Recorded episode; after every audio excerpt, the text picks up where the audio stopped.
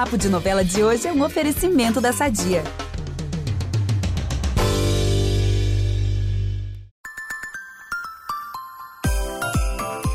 Esse climinha de Natal que todo mundo gosta.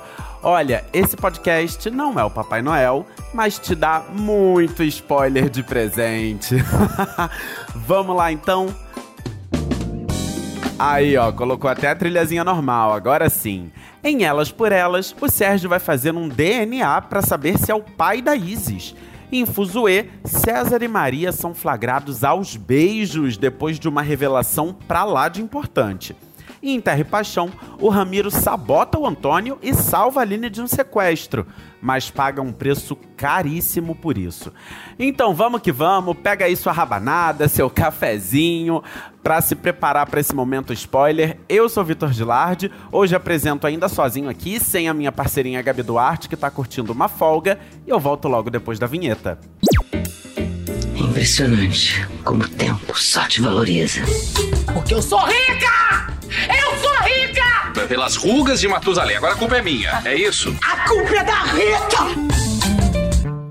Olha, na novela das seis, essa história aí da paternidade da Isis vai ganhar contornos dramáticos essa semana, galera. É que o Sérgio vê uma foto antiga da Helena e reconhece a Adriana como a menina com quem ele passou uma noite há mais de 20 anos. Claro que ele se assusta com essa história toda e começa a pensar que pode sim ser o pai da Isis. E, gente, o Sérgio vai procurar a Adriana e pergunta tudo sobre possivelmente ser o pai, né, da Isis. Só que ela prefere sepultar essa história e não fala absolutamente nada. E é aí, gente, que o Sérgio tem a seguinte ideia. Ele arma um plano para fazer um teste de DNA sem que ninguém saiba. É isso, ele pega um pouco do cabelo da Isis sem ninguém ver nada e leva para um laboratório. Gente, qual será o resultado, hein? Eu como eu amo um caos, eu vou amar, gente. Se ela for irmã da Helena, já pensou que babado? Ela sendo irmã da Helena, que é o principal desafeto da Adriana, mas aí ao mesmo tempo ela é namorada do Giovanni, que é filho da. Ih, gente, olha, que confusão. Gosto, gosto muito de confusão. Aliás, falando em Helena e Adriana, vem aí mais treta, hein? As duas voltam a se estranhar, protagonizam aquele barraco clássico, mas dessa vez o buraco é mais embaixo, tá, galera? A Helena vai tentar atropelar a Adriana. E o Jonas, é claro, se revolta. Ele invade a casa da ex-mulher, habla tudo, bem revoltado mesmo. E dessa vez parece que o Giovanni também vai romper de uma vez por todas com a mãe, tá? Ele é outro que vai confrontar a Helena sobre essa tentativa de atropelamento. Bom, se a Adriana vai escapar por pouco, o Marcos não vai ter a mesma sorte. Depois da ceia de Natal, ele sai com o carro da Natália, disputa um racha. Olha só, gente, que coisa cafona. Ele disputa um racha, acaba sofrendo aí um grave acidente, vai parar no hospital e tudo, uma loucura. E para fechar, jogo aqui uma bomba que Papai Noel deixou comigo. O Mário vai descobrir que a Lara é perdidamente apaixonada por ele. Até que enfim, gente, pelo amor de Deus, o milagre de Natal que a gente pediu vem aí. Agora, qual vai ser a reação dele? Só mesmo assistindo elas por elas para saber. Agora vamos de Fuzue, porque na novela das sete a volta do César Montebello continua causando um rebu danado. E nessa semana ele vai dar um passo importante para conseguir botar as mãos no tesouro da Dama de Ouro.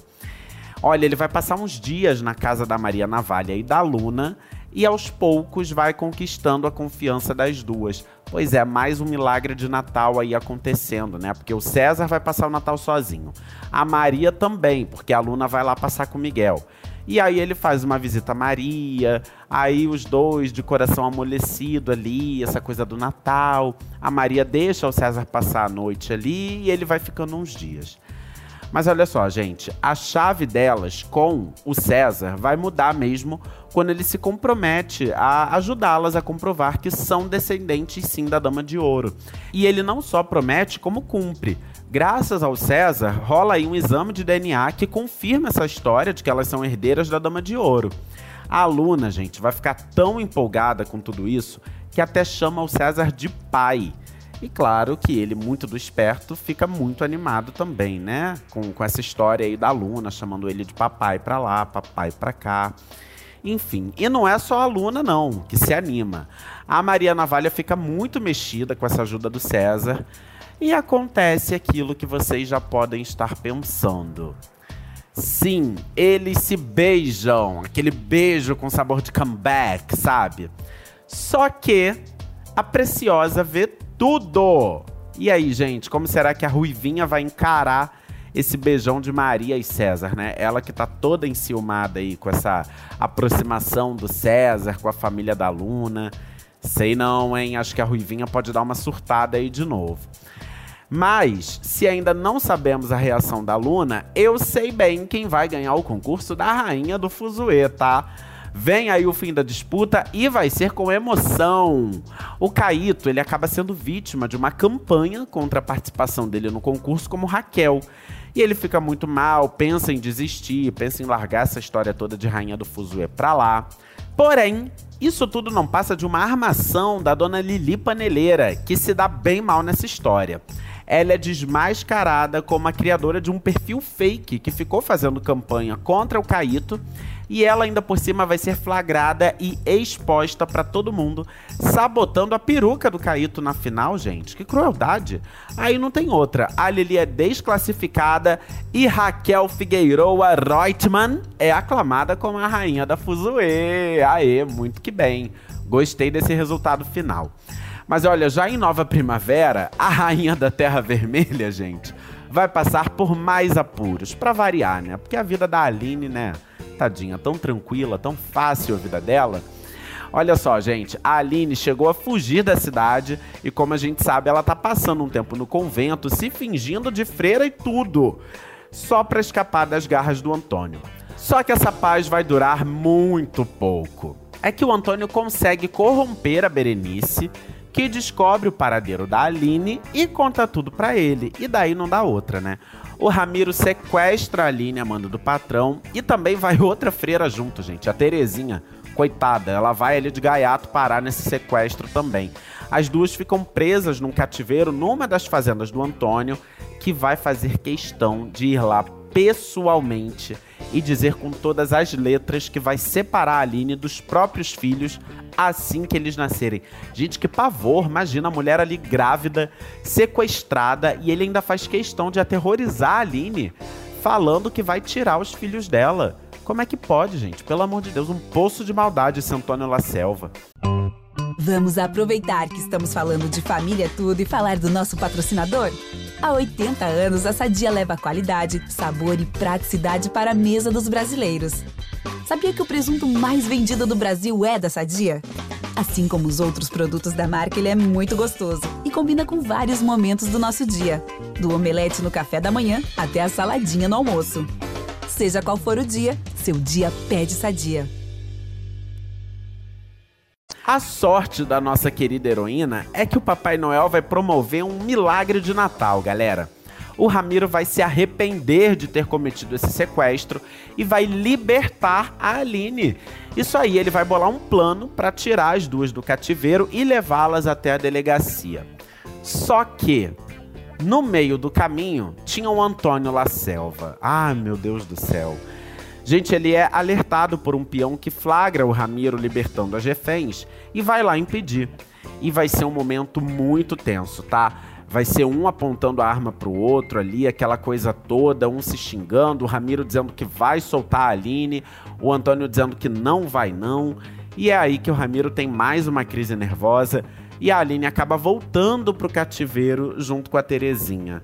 Ah, meu Deus. É um milagre de Natal parcial, né? Porque pelo menos o Ramiro se arrependeu, mas o plano dá errado. E para piorar tudo, o Antônio ordena que o Ramiro seja brutalmente espancado.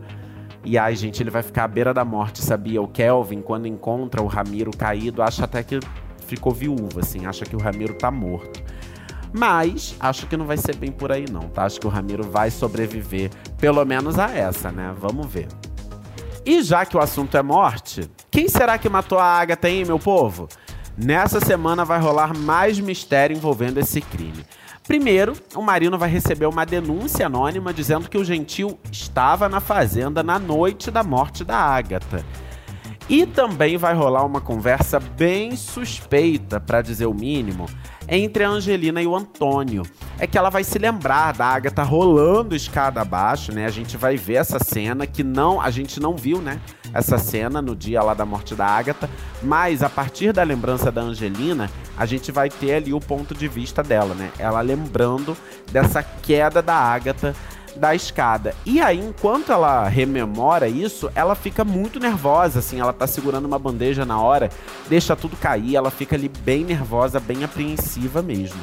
E aí nisso, o patrão chama ela para uma conversa reservada. E nesse papo, a Angelina dá a entender que ela e o Antônio sabem de algum detalhe da noite do crime. Olha aí. Mas o Antônio logo interrompe a conversa e ordena que Angelina nunca mais fale ou pense sobre isso. Eita, gente, que essa história tá ficando cada vez mais esquisita, hein? Aliás, tá rolando uma enquete, tá? No G-Show. Quem você acha que matou a Agatha? Corre lá no site e vota, porque eu aqui, olha, eu mudo de ideia o tempo inteiro. Eu primeiro achei que era o Gentil, aí depois eu achei que era a Irene, depois eu pensei que era a Angelina, aí depois eu voltei a pensar que era o Gentil, mas agora tem essa história aí de Angelina com o Antônio. Mas o Antônio não tava dopado, gente, não tava envenenado lá pela Ágata. Olha, que confusão essa história. Mas enquanto a gente não descobre quem foi o assassino de Agatha, o papo de novela fica por aqui. Lembrando que quinta que vem a gente está de volta com muita entrevista, muito bate-papo e todo domingo tem um resumão sobre a semana das novelas. Você não pode perder. Semana que vem, inclusive, eu estarei de folga e Gabi Duarte estará de volta. E já sabe, para ouvir os nossos programas, você pode usar o Globoplay ou entrar no G-Show. Nos aplicativos de streaming é só procurar por Papo de Novela. Aproveita e não deixa de seguir o podcast na plataforma que você usa. Assina lá, que assim você recebe uma notificação sempre que tiver um novo episódio disponível aqui no feed. Eu sou Vitor Gilardi, hoje assinei, produzi e apresentei esse episódio do podcast, que tem edição do Thiago Jacobs. É isso, galera. Um beijo, até a próxima e Feliz Natal!